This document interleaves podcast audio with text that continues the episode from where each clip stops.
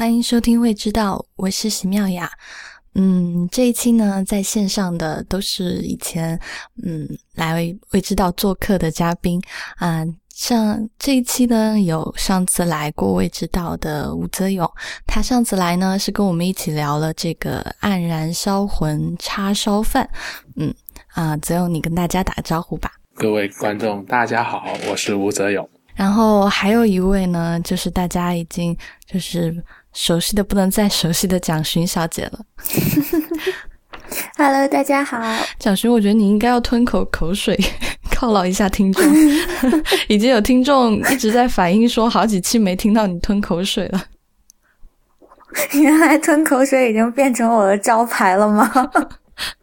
OK，嗯，在开始今天的节目之前呢，我先来念一段上一期的这个一个听众反馈啊，我觉得这个听众反馈还挺特别的。上一期是那个啊张公子，就张家伟，他来和蒋勋和我聊了一期这个。豆腐，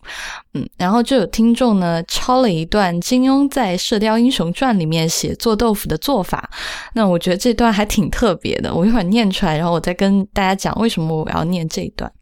然后他说金庸写这个是洪七公说怎么去做豆腐，哦不对，呃应该是黄蓉怎么做豆腐，就说那豆腐却是非同小可，先把一只火腿剖剖开。挖了二十四个圆孔，将豆腐削成二十四个小球，分别放入孔内，扎住火腿再蒸。等蒸熟，火腿的鲜味已全到了豆腐之中，火腿弃之不食。洪七公一尝，自然大为倾倒。我在想，我我是想讲这个，想念这一段，其实是想讲说，啊，我看完这一段就还挺好奇这个。豆腐和火腿的做出来最后的味道，嗯，我自己看完呢，就是 那个就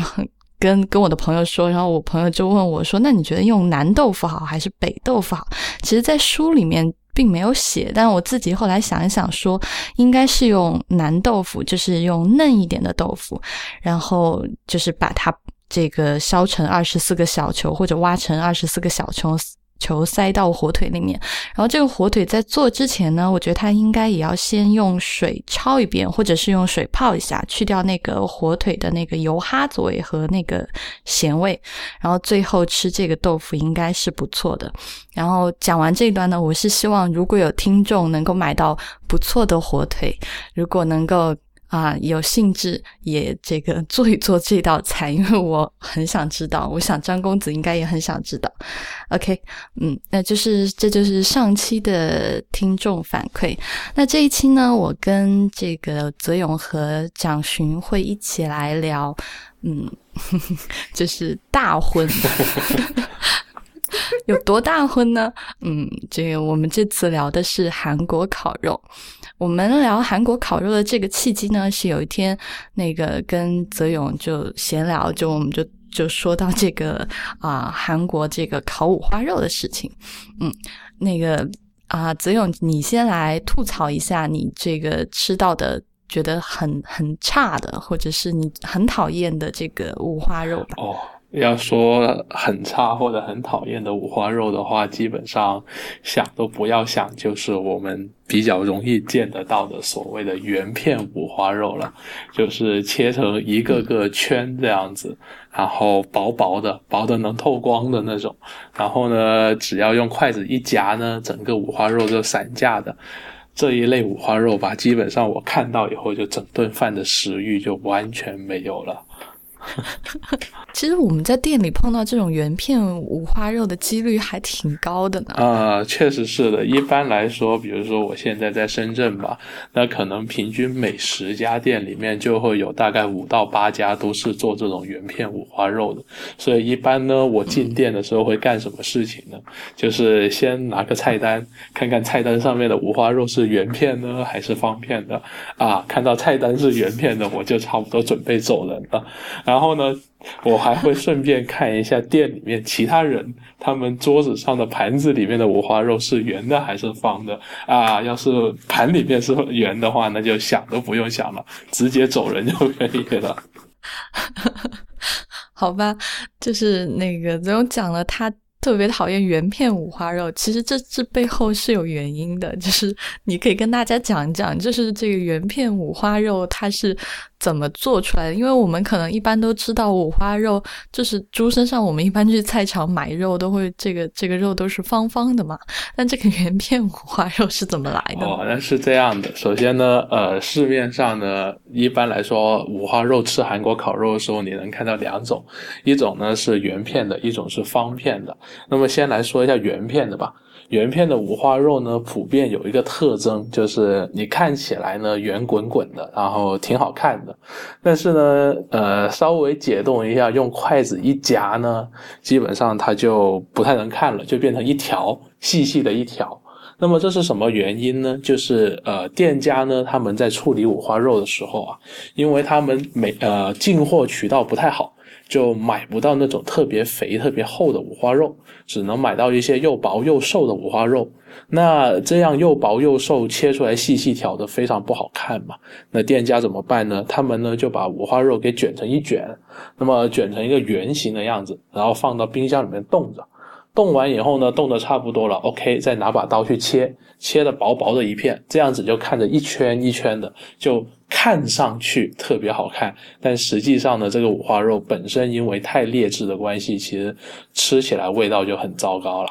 那我刚刚也提到了，说有一种叫做方片的五花肉嘛。那么方片的五花肉呢，它本身呢厚度非常可观，一般这种五花肉会有两层到三层的肥肉，也就是像台湾人他们所说的叫三层肉。呃，那这种厚片的五花肉呢，它一般厚度能够达到差不多有个两厘米到三厘米这个样子，算是非常可观的。前面说的原片五花肉，它的厚度大概在一厘米左右，就观众们可以想象一下的差距。那么呢，这种厚片五花肉呢，一般呢店家也不会卷起来，因为太厚了，卷起来那就太夸张了那个分量，而且不好看。那么他们就会直接的呃把它这样切出来，切的时候呢，它切的厚度呢本身也会比我前面说的原片原片的五花肉呢要来的更厚一点，一般它的厚度可能会有啊零点三厘米左右厚吧，就是一个你咀嚼的时候能够吃到明显的口感的，而不像那种原片五花肉吃起来像是涮肉一样，所以基本上你只要看到原片的就可以准备换一家店去吃了。你刚才讲那个原片五花肉，你说就是因为那个肉买来的时候就是，啊，就是很瘦嘛，然后。然后就是店家拿来卷，就就我自己知道的，就是有一些就是韩国料理店，他们为什么会卖原片五花肉？就是以前一个他开过这个餐厅的人告诉我，就是你买新鲜的肉的价格和你买冰鲜肉的价格是完全不可比的，所以有时候他们就是如果开在就是那种啊，对。周吃周围吃的人也不太懂，然后呢，就是如果店家想极度的节约成本的话，他们直接去那个买肉的时候，就是买这个冰鲜肉的，因为可能冰鲜肉的价格只有新鲜五花肉的啊三分之一，甚至有时候只有四分之一。然后对，然后他们就直接去买这种肉回来了。至至于这种肉在在那个菜场啊。冻成冰鲜肉之前是什么样子的肉？是死猪肉还是活猪肉？都还不不敢保证。所以其实。吃这个原片五花肉，我觉得还是要冒挺大的风险的。就不不仅是它的风味不好，就是吃它本身就是就是还是要冒一点风险。对，然后妙阳你说的是非常有道理的。而且除此之外的话呢，就是其实包括我刚刚说的那种方片的厚片的五花肉，它也有可能是冰鲜的。但它冰鲜的原因呢，并不是说它价格更便宜，而是说呃，你本身在国内的购买渠道里面，或者说在你城市这里，其实是。不太容易买到这种新鲜的，然后又特别肥厚的五花肉，因为呃，你可以理解为一个是可能农业技术相对没有这么发达，这是第一个；第二个也有可能是因为气候的原因，比如说南方地区的猪就不方便积聚脂肪，因为不够冷；像东北地区他们的猪肉就特别特别的好。那当然，东北本身也靠近韩国嘛，所以他们吃烤肉的习惯其实跟韩国是非常非常的相似的。你刚才。说那个方片的五花肉要切成三厘米厚啊，我自己在那零点三厘米，没到三厘米，三厘米就太厚了。哦，听错，我就想说，哪有那么？我刚还想说，三厘米就成东坡肉了哟，还是红烧肉喽？好，但是我听错了，我还是还在想怎么那么厚。诶，我自己去那个韩国，因为我当时去的时候去的是济州岛，我没有没有去韩国本岛。然后济州岛呢，就是它当地是有很出名的这个叫黑猪肉，就是啊，韩国就是说到韩国，如果你一定要吃。两种肉的话，一种是吃韩国的韩牛，然后就就是很贵价的这个韩国人就是去看丈母娘都要 拎着的这个肉，然后还有就是要去济州岛要吃这个黑猪肉。我当时去吃那个黑猪肉的时候，啊，就是印象很深刻，就是它切的是就是属于是这种厚切的五花肉，而且它很大一块，就是它盛端上来的时候可能大概有。十就是长度有十几厘米吧，然后然后就在那个很热的那个火上啊，这其实应该算是锅子上了，很热的铁铁板上吧，然后就把那个啊烤熟。然后我我是觉得吃厚切的五花肉，就是它的那个感觉比薄切的要好很多，是因为厚切的五花肉，就是它外面其实你烤的时候，外面就是已经。酥酥了，或者是已经有焦香味了，但是里面其实还很柔软，就是肉汁还挺丰富的。你你是 是这么觉得吗？是这样的，就是我们所说的就是，比如说煎牛排的时候，牛排一定要厚，那这样的话它才能有空间去保留肉汁。如果牛排很薄的话，基本上你没有多少肉汁，就就已经熟掉了。就全部跑掉了。那像呃，我们讲吃五花肉的时候，其实也是完全一个道理。就呃，如果你有足够的厚度的话，两面烤焦了以后，中间是刚好熟到呃，就刚好熟透。这样，因为猪肉不能吃生嘛，那么刚好熟透的这样的五花肉呢，吃进嘴里面就不会出现过老的情况。那像如果是薄片五花肉的话，基本上你两面烤焦了以后，中间其实跟焦了也没有多少区别，就没有对啊，没有中间。就就完全没有中间，嗯，那个感觉就像是在吃猪肉干吧。说的一点也没错，就跟猪肉干没有任何区别。那么，而且呢，除此之外呢，就是厚切的五花肉，除了口感上，它还有一个特点，就是它有咀嚼的空间，也就是说，我们可以多嚼一会。那么，好的五花肉呢，它其实越嚼是会有这种鲜甜味跟猪肉的鲜香味出来的。那么，不好的猪肉当然就是会有所谓的腥膻味啦，跟一些不太不太舒服的味道。但比如说像你提到的济州岛黑猪肉，其实它本身的鲜味跟甜味是非常浓郁的，就你你稍微给一点点的这种粗盐或者细盐去吃的话，那个味道就已经无可比拟了。所以这也是为什么他们会选择用厚切的原因，因为他们对自己的猪太有信心了，所以就让你好好的去品尝一番。我当时吃那个黑猪肉的时候，一个感觉是说，就是它的那个鲜味确实是。比就是一般的猪肉要高，还有另外一个感觉就是，就是呃，一般的猪肉就是像在国内吃到的，可能嗯，就是咬一咬就就没了。但是它那个你会，就是它那个肉韧性还挺好的，就是就你可以一直就是一直嚼，然后你就会觉得。就越嚼越香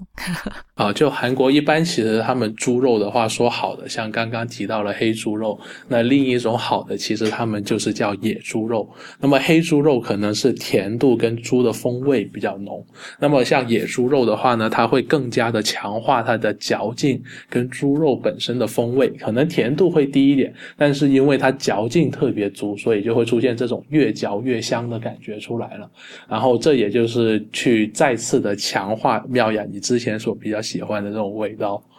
你们觉不觉得就是黑猪肉的那个肉质其实已经有点偏向牛肉了？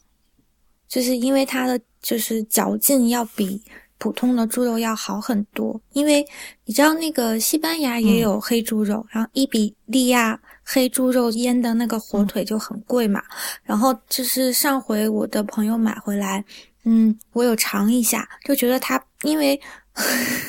因为那个普通的就是火腿，然后你咬下去的那个最好形容词就是入口即化嘛。然后黑猪肉就不是这样子的，咬一咬怎么？哎，还没 黑猪肉就吃上去像沙爹牛肉干，然后就是很有嚼劲，然后可以一直咬，但是又会很香，因为就感觉好像它很呃，就是肌肉很丰富，然后就一直在跟它搏斗。就是这种韧性比较足的肉，我觉得比较适合当一顿晚餐的主角，因为它就是耗费的时间和你需要去体会的时间都比较长。然后呢，它本身又足够鲜美，所以我觉得就是有机会大家可以去就是韩国尝一尝。然后哦对，然后我还想说，我当时在那个济州岛吃那个烤黑猪肉的时候，我不知道冰冰知不知道啊？就是泽勇知不知道？没关系，冰冰是泽勇的这个呃艺名吧？是。然后呃。嗯，就是他们当时，因为我记得一般吃那个五花肉，就是都是拿生菜叶嘛。就是拿生菜叶卷，然后你可能蘸酱汁，然后你想加大葱就加大葱，加蒜片就加蒜片。但是在那个济州岛的时候，他们当地人就是很多人是拿那个紫苏叶卷着吃的。嗯，这个子荣你你知道吗？呃，这这个倒是很正常啦，跟跟在不在济州岛其实没关系啦。像呃，你刚刚讲到了一点，就是首先第一个是呃夹我们所说的生菜，那么还没完。呃，基本上它有一个标配，就是生菜加猪肉，然后加这个酱。那这个酱有几种？比如说有椒盐的，就是纯粹呃那个黑胡椒跟盐椒盐。那么也有那种呃类似于那种辣酱，也有沾大酱，一般是这几种酱。那么就是生菜加猪肉，然后加泡菜。泡菜的话呢，一般他们会选用白菜泡菜，但同样的，他们还有很多其他的，比如说像芥菜泡菜啊、苦菜泡菜啊这种各式各样的也可以搭配。它会根据当地的那个就是呃农业情况来选择，就是当地最好吃的泡菜来夹。那么除了这三样标配以外呢，还有一个基本上呃很多韩国人也会在饭点的时候干的，就是加入白饭。那么就是相当于是加饭是对白饭加猪肉加泡菜，然后用生菜一起包住，一大口塞进嘴里面。那么其实这个整个的感受是非常非常棒的。那各位观众，包括妙雅跟蒋勋，你们回头也可以试一下，这是非常适合你在肚子饿跟吃饭的时候吃的。对，这这个是效果非常好。基本上我家里人每一个试过这么吃以后，后面都每一次都希望我包给他们吃。那么，呃，像讲完这个以后呢，下一个就是刚刚提到的啊。哎，你稍等一下，我想问一下，你刚才说那个就是加白饭，就是呃，韩国如果是他们做那个，就是嗯，就是加在这个卷在生菜里面的这个米饭或这个米有有什么讲究吗？或者说他们啊，比如说是长粒的还是短粒的，就是。这这是实际上倒是没有说额外的做，就他们其实本身你吃烤肉啊，或者说吃辣汤的时候，他用的米是同样的。那么其实，呃，你非要从我们国家里面找的话，它比较像东北大米。那么东北大米也就是那种比较圆润饱满的那种，香气可能差一点，但是粘度较高。那么所以他们一般用的米跟咱们的东北大米其实挺像的。呃，当然也可能是因为地理位置的原因啦，两者靠的比较近，所以所以挺像的。那么呃，在这方面倒是没有说太过不一样的地方啦。嗯。哎，那我有一个问题啊，就是因为以前的时候，我呃吃韩国烧烤的时候，我有记得，嗯，我认识的韩国朋友，他们吃的那个有一部分肉是有腌制的，然后，嗯，就是五花肉这个是不腌，肯定是不腌的吧？呃，五花肉其实他们有些时候也会腌制，呃，腌不腌制倒是有点像根据他们的个人爱好。那么像韩国人他们腌肉的时候，呃，放的料也挺多的。那么最简单的就是有放这种韩国甜酱油，就是他们本身调配好的一种腌肉的酱，然后可能再放一点点辣酱这样去去腌。那么还有一种就呃。真正的就是非常传统的腌法，可能它里面放的东西又非常多了，比如说像雪梨汁啊，然后苹果汁啊，然后可能会放放上一种这种呃淡味酱油，就是我们所说的薄盐酱油啊，然后可能会加入一一丁点的鱼露啊，这样子大概会有十几到二十种不同的东西混合在一起去腌这种肉，那么这是比较高级的做法。那么呃正常来说了，如果像是同学间吃烤肉的话，其其实，在那种韩国超市里面就有卖专门的那种烤肉酱，呃，应该是我只知道英文，我们一般叫 bulgogi sauce，就是 bulgogi，就是韩国里面烤肉的那个发音。那么基本上你买一瓶这个酱就可以腌的很好吃了。那么五花肉的话，其实呃，它是一种，就是韩国人有些就是五花肉不太新鲜的时候，他们也腌，但是大多数时候是不腌的。嗯，因为我是以前有人跟我讲过一个 tip，就是说那个韩国烤肉跟其他烤肉不一样的地方，就是他们腌肉的时候会放很多的水果，就他们会放苹果、梨还有奇异果，所以它那个烤肉吃上去实际上是有一点果香的。嗯，但是那个时候他们是用的呃小牛骨肉，所以就是我还蛮好奇五花肉有没有也有一样的做法。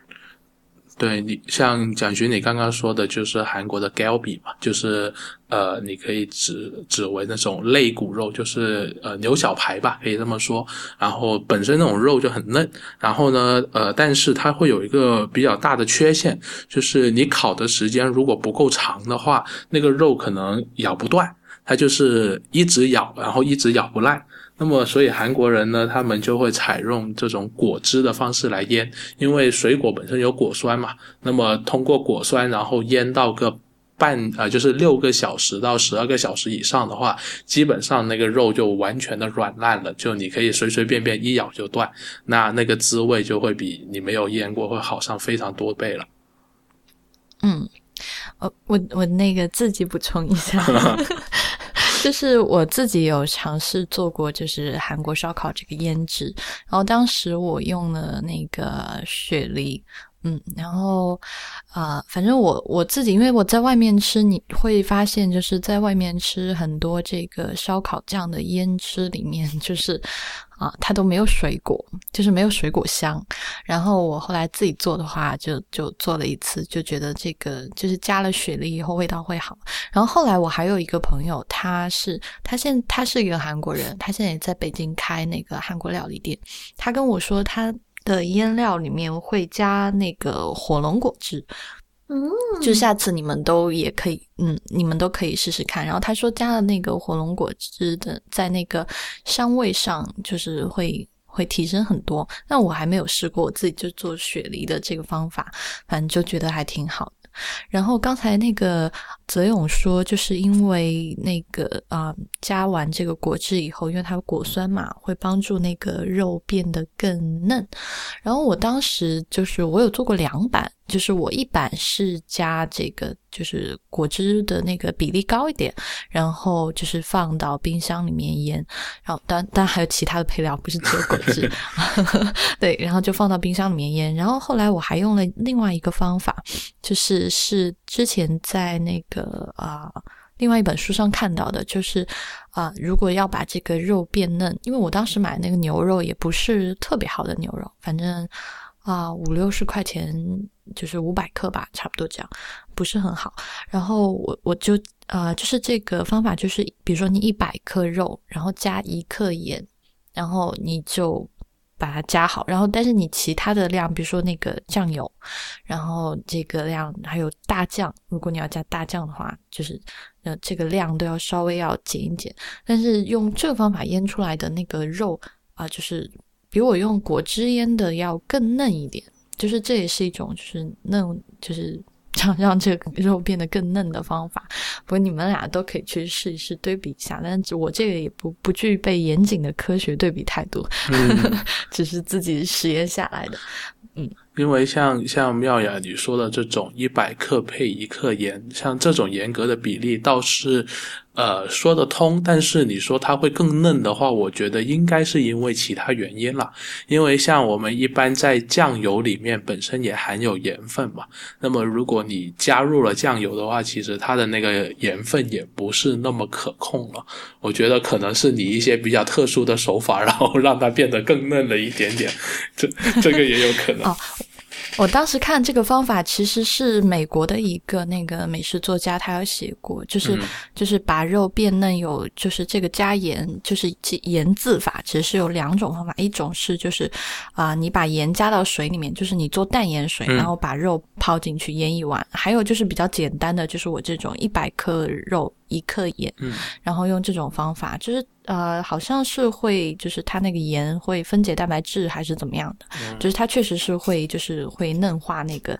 嗯，那个肉。就下次可以把那个资料找给，就放到网上，这个听众可以去听，好吧？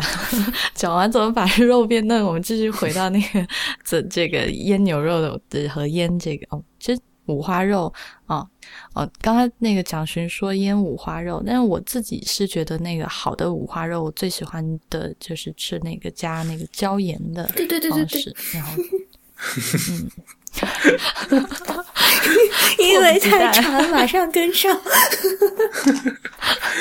蒋勋又快要咽口水了，是吧？我已经咽了好几口，但都被你们盖掉了。嗯，然后那个哦，说五花肉，我们啊，冰冰刚才你讲，除了这个卷，这个就是加米饭卷着吃以外，还有什么其他的就是要要注意的？哦，对，就是你刚刚提到的这个，呃，你你当时用的是用紫苏叶还是苏子叶啊？因为呃，就是这两种叶都有人用，但我不确定他们是不是同一个东西。就是呃，因因因为跟我说的那个韩国老板是个韩国人嘛，他讲的韩文我也不知道他的中文翻译是什么。那么其实呃，他们的呃这种应该我我暂时就叫它做紫苏叶吧。那么。呃，他们用紫苏叶呢，会有两款，一款呢是生的，就是啊怎么都没碰过就新鲜的叶子，那么这样子直接夹着肉吃。那么本身呢，这种叶子就像紫苏叶，它在日本料理里面也挺常见的，比如说像我们吃海胆的时候，那么它就会搭配这种紫苏叶去呃解除海胆的那种腻口的感觉。那么呃也有也有像我之前在上海在一家呃日本寿司店，那么那个师傅给给我们捏了一个开胃的一个寿司，它里面就是加了这个紫苏叶跟酸梅，然后加一点点的这种芝麻盐，那么然后用紫菜给包着。呃，那么这个也是一种做法。那么紫苏叶来夹肉呢，最大最大的一个好处就是它的那个香味可以很好的把肉的那个腻的感觉给解掉。那么这样子就可以让人吃更多的肉了。其实本质上就是吃菜的目的就是为了吃更多的肉了。呃，那这这个加饭的时候，应该就是你刚刚说会要放一点米饭进去，但是这个时候米饭应该少加一点。呃，对，紫苏叶其实它很小张，这个时候他们有些时候干脆就不配米饭了，就直接泡菜叶子，然后跟肉就 OK 了。米饭更多的时候是在生菜，当然紫苏叶也有用上，也有用上，但是因为太小张的缘故，所以它夹起来可能没有生菜那么方便。然后像我刚刚讲到有新鲜的。紫苏叶，同样的，它也有这种做成泡菜的。呃，紫苏叶或者说叫腌制的紫苏叶，那么呃，这种腌制的紫苏叶，它一般来说跟别的泡菜的腌制方法没有什么太大的不同。那么呃，腌制过的紫苏叶呢，它本身的香气会更浓郁一点点，但是它的口感也会更加的突出。原先的紫苏叶，它其实是一个口感很淡薄的存在，就是你基本上不太咬得到它，你就给嚼完了。那么呃，如果是腌制过的紫苏叶的话，它它因为被盐泡过的关系，就就是被盐啊让那个水分吸出的干关系，所以它的那个口感会稍微有一那么一点点嚼劲，那么它就等于是会韧一点，对，有点像是这种泡菜配五花肉，但是它的泡菜就搞变成了是腌紫苏叶配五五花肉这个样子。好吧，然后 说完五花肉，我觉得我们可以来聊聊那个韩牛。我也不知道我发音对不对啊？对，韩牛没有错。嗯，OK，呃，我我在那个济州岛的时候也吃这个牛肉了，但是我当时吃的时候呢，呃，就是还是很美味的，但是我印象不是不算是特别深刻。我当因为他当时那个牛肉也是厚切的嘛，嗯，也大概是零点三，然后。那一块就是雪花还算还算均匀吧，嗯，然后对，然后但是你知道韩国肉很贵对，韩牛就更贵了，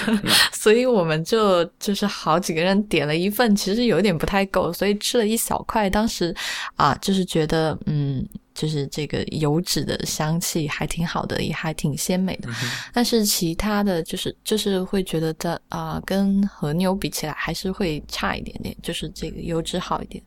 嗯，然后像他们在韩国吃牛肉的话，我知道韩牛应该就是直接就就烤来吃了，因为很好就不腌了。嗯。呃，韩牛的话，他们是绝对不舍得腌的啦，因为太贵了。对，因为韩国人他们挺好玩的，他们有一个说法叫做“生土不二”，就是说，呃，身体跟土地呢都是要在同一个地方。就比如说，他们会以吃自己国家的肉自豪啊，吃自己国家的那个蔬菜自豪啊，然后吃自己国家的什么水果自豪。所以，呃，你看到车都要买自己国家的，对，全部都要买自己国家，所以你就看到这个韩。牛啊，特别特别贵，但事实上呢，可能你去买什么新西兰牛肉啊，或者美国牛肉的话，可能价格仅仅只有十分之一这样子，然后那个肉可能还不比韩牛差，所以这个也是韩国社会的一个比较特别的一个点了。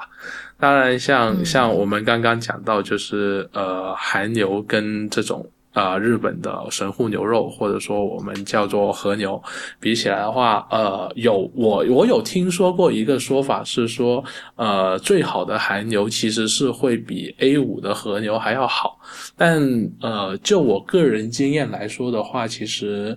呃，我并不认为韩牛会。到这么高的级别吧，就至少韩牛我还没有吃到过，说，呃，它的油香味可以超出和牛的，还算比较少。然后，所以当然这也是一个个人意见，因为确实我在国内也好，或者是在美国也好，想要吃到好的韩牛都挺难的。然后，即便是在韩国本土，呃，吃到的韩牛它也本身也很贵。你 就是同等的价位，其实比如说我去日本吃和牛，或者去其他，比如说像澳洲，澳洲本土也有很好的和牛嘛。那么像这些地方吃和牛，其实我都能够吃到比韩牛更好的。所以其实它。嗯，性价比并没有想象中这么高吧？嗯，所以这个肉就嗯还是比较适合去靠，就是孝敬这个丈母娘。对，只要让丈母娘开心就好。新年 送礼啊，然后当当然是好吃的，海牛本身还是对好吃还是好吃，只是说它确实它的。价格太贵了，就没没不至于说我们需要花这么大的价钱去吃一个呃跟日本和牛其实差不多水平的东西，所以呃当然呃你要说腌制的话肯定就很浪费，像呃韩牛也好，或者说日本和牛也好，包括我刚刚提到澳洲和牛，其实啊顶级的肉本身来说都。一般尽可能的少腌制吧，然后调味方面可能也是配一种比较特色的盐，比如说呃岩石岩石盐，我们所说的岩盐，类似这样子会更加好一点。你要说要非要做什么什么特别的腌制啊，这样子我觉得反而会是一种浪费吧。嗯，他们就像刚才蒋勋说的，就是他们拿来腌制的，一般就是牛仔骨。对对。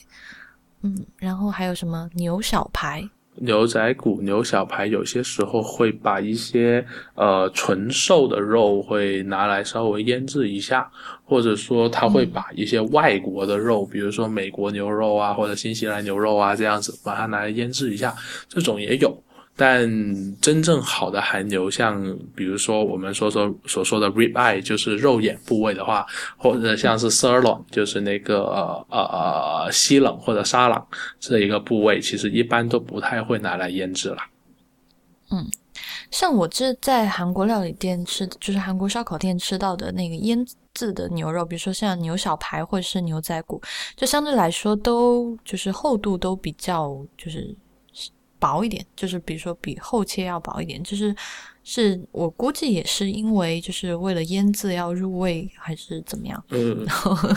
对，所以它的厚度其实都都。不是没有没有到那个厚五花肉那么厚，应该也不是入味了，因为其实入味这种东西，你只要给够时间的话，其实都能入得了味。但嗯，我的一个猜测吧，也不一定是真的。但是因为就凭我个人的经验，就像牛仔骨啊、牛小排这些部位，它本身其实呃牛小排还好，但牛仔骨的话，它是非常非常难嚼的，就是。呃，它一来不好烤熟，二来不不好嚼，所以如果你切的特别厚片的话呢，就会有个尴尬，就是你丢进嘴巴里面以后呢，你就会一直嚼，一直嚼，一直嚼，一直嚼，可能就跟嚼口香糖一样，嚼上个半小时都没有反应。所以他们就特别是贴近它骨头的那一块，对，贴近它骨头那一块，基本上就不用指望嚼得烂了。所以他们就会切小块一点，就是有有一个好处，就是嚼得烂最好，嚼不烂的话，你硬吞下去，你也。不会塞在那里。最后一个问题，这这是我自 自己好奇的，就是一般你吃韩国烧烤的时候喝什么酒？我吃韩国烧烤的时候反而不会喝什么酒。我是一个口味非常儿童化的人，所以就是我在我我在酒方面其实是特别的不不太讲究的。更多的时候，比如说我会喝什么呢？比如说他们韩国有一种那种呃甜米甜米做的，就是用大米酿制的，有点像酒，但又不是酒的那种，就是甜酒酿。对对对，有点像咱们的甜酒酿，但甜度会更高。然后酒味会更淡，那么我非常喜欢配那个，因为它有些酿的好的还会带一点点气，那么这那种感觉就是比我喝可乐也要爽，然后这也是就是也达到了一点点小小的酒的目的在里面。那么除了那个的话，其实韩国的酒我一般也不太会喝了，就不像日本酒还稍微懂一点，韩国酒基本上就没有什么指望了。哎，那个酒后劲会不会很大呀？呃，像那种米酒的话，得要看它有浓的有淡的。然后像那种特别淡的那种的话呢，它喝起来大概就跟啤酒差不多，甚至有点像那种水果啤酒。但它那种浓的那一种呢，就是喝到差不多，它有有些浓的浓度到十几度这样子，就看起来十几度很小，但是你喝喝完就吃完整顿下来。站起来的那一刻，你的脸就会开始红，然后差不多在回家的路上，你就感觉到醉了。然后那个还是挺特别的。其实我觉得喝这种甜酒啊，反而比你一开始喝烧酒或者是啊其他的高度数的酒容易醉，因为你吃肉的时候嘛，然后你就想喝点什么，然后你喝烧酒不可能就是一大口一大口，但是你喝这个甜酒基本上就是一大口一大口，就觉得喝的又爽快又解腻，但是你就往往比你自己预想的要。多喝好多，所以但是这个酒呢，其实后劲就刚刚你说的有十几度，其实还是挺高的。对，就是喝完以后就跟喝黄酒一样，就是很好入口，但是最后也很容易倒。对，喝到最后有些有些人就刚坐起来，然后就就刚站起来，然后啪一下就坐下去，然后可能就 就直接在那里睡着了。这种情况也是有发生过的。哎，你们会不会觉得其实梅子酒是个蛮好的 match？就是跟烤肉，因为韩国的青梅酒不是还挺出名？咦，这个我还真没有了解，因为我我所认识的青梅酒就一般是在日本那边的，我还没有怎么试过韩国的青梅酒。诶，嗯，我也是在日本店喝的青梅酒，在韩国店好像。真的没有喝过，你喝过强勋？嗯，是因为我在外面的话，韩国超市里一般除了米酒之外，然后还会提供的另外一种酒，常常可以看到的就是青梅酒。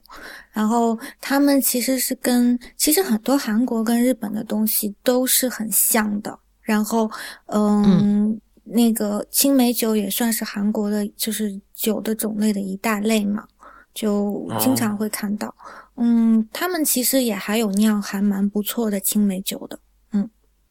哎，其实我好想聊那个蘸酱哦，因为我觉得它就是除了那个除了那个腌制的肉以外，然后最出彩的地方就是它的蘸酱。因为，嗯，那个刚才那个冰冰不是有讲说，呃，就是有包泡菜米饭那样吃。然后其实，呃，我是觉得就是如果没有包米饭的话，我最爱的那个酱就是是那个大豆大豆酱、大豆蒜酱。就是它是有一，其实就有一点像米馊，就是，嗯，米馊的那个，呃，就是发酵的黄豆，然后配上那个蒜，然后就是抹在生菜叶上，然后配那个没有腌制过的肉，那样吃也很好吃。嗯哼，嗯哼，嗯，像蒋勋你说的这个，其实就是跟那个呃大酱有点像了，就是呃也有点像大豆酱，也有点像大酱，就是介于两者之间吧。然后呃。这种酱的话，其实它算是店家自己加工的，就是它并不是说一开始腌制的时候，它就放入蒜头啊，然后大豆啊一起去腌，其实不是这样的，它可能是呃后来店家通过加入一点蒜，然后把大酱跟它放到一起熬，然后熬制出来的。所以呃，你说的这个酱，我倒是在美国的时候有吃过一两家，然后确实蒜香味很浓郁，但韩国人。他们会很多爱吃这个酱的人会在这个基础上再加入一两片那种生蒜片进去，然后就口味可能还要再重一点点吧。嗯，可是其实有好多人其实还蛮有一个就是 false impression，就是觉得说韩国吃辣，然后吃重口味很很多很重，但但是我知道就是嗯。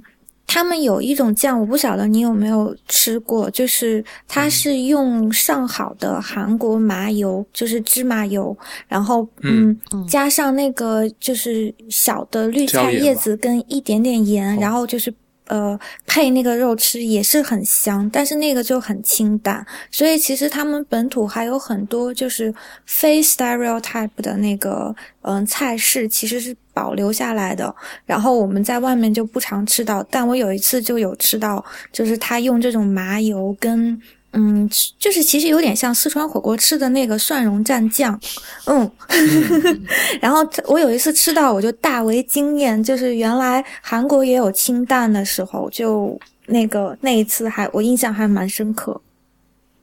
对，像像蒋勋你说的这个酱，其实它还有一种衍生版本，就是用麻油配椒盐来做，然后就直接用肉去沾这个麻油椒盐，然后呢，呃，咸度很低，但是麻油香气很足，所以就韩国人他们其实非常非常爱麻油的，就是他在拌饭里面会放入大量的麻油啊，然后比如说在吃肉的时候、烤肉的时候也会沾上麻油啊，或者说他做很多呃类似这这样的东西的时候。都会用到麻油，所以呃，你说的这个倒是呃挺有意思的啦。嗯嗯，麻油也是我的爱，一瓶好麻油 非常的重要。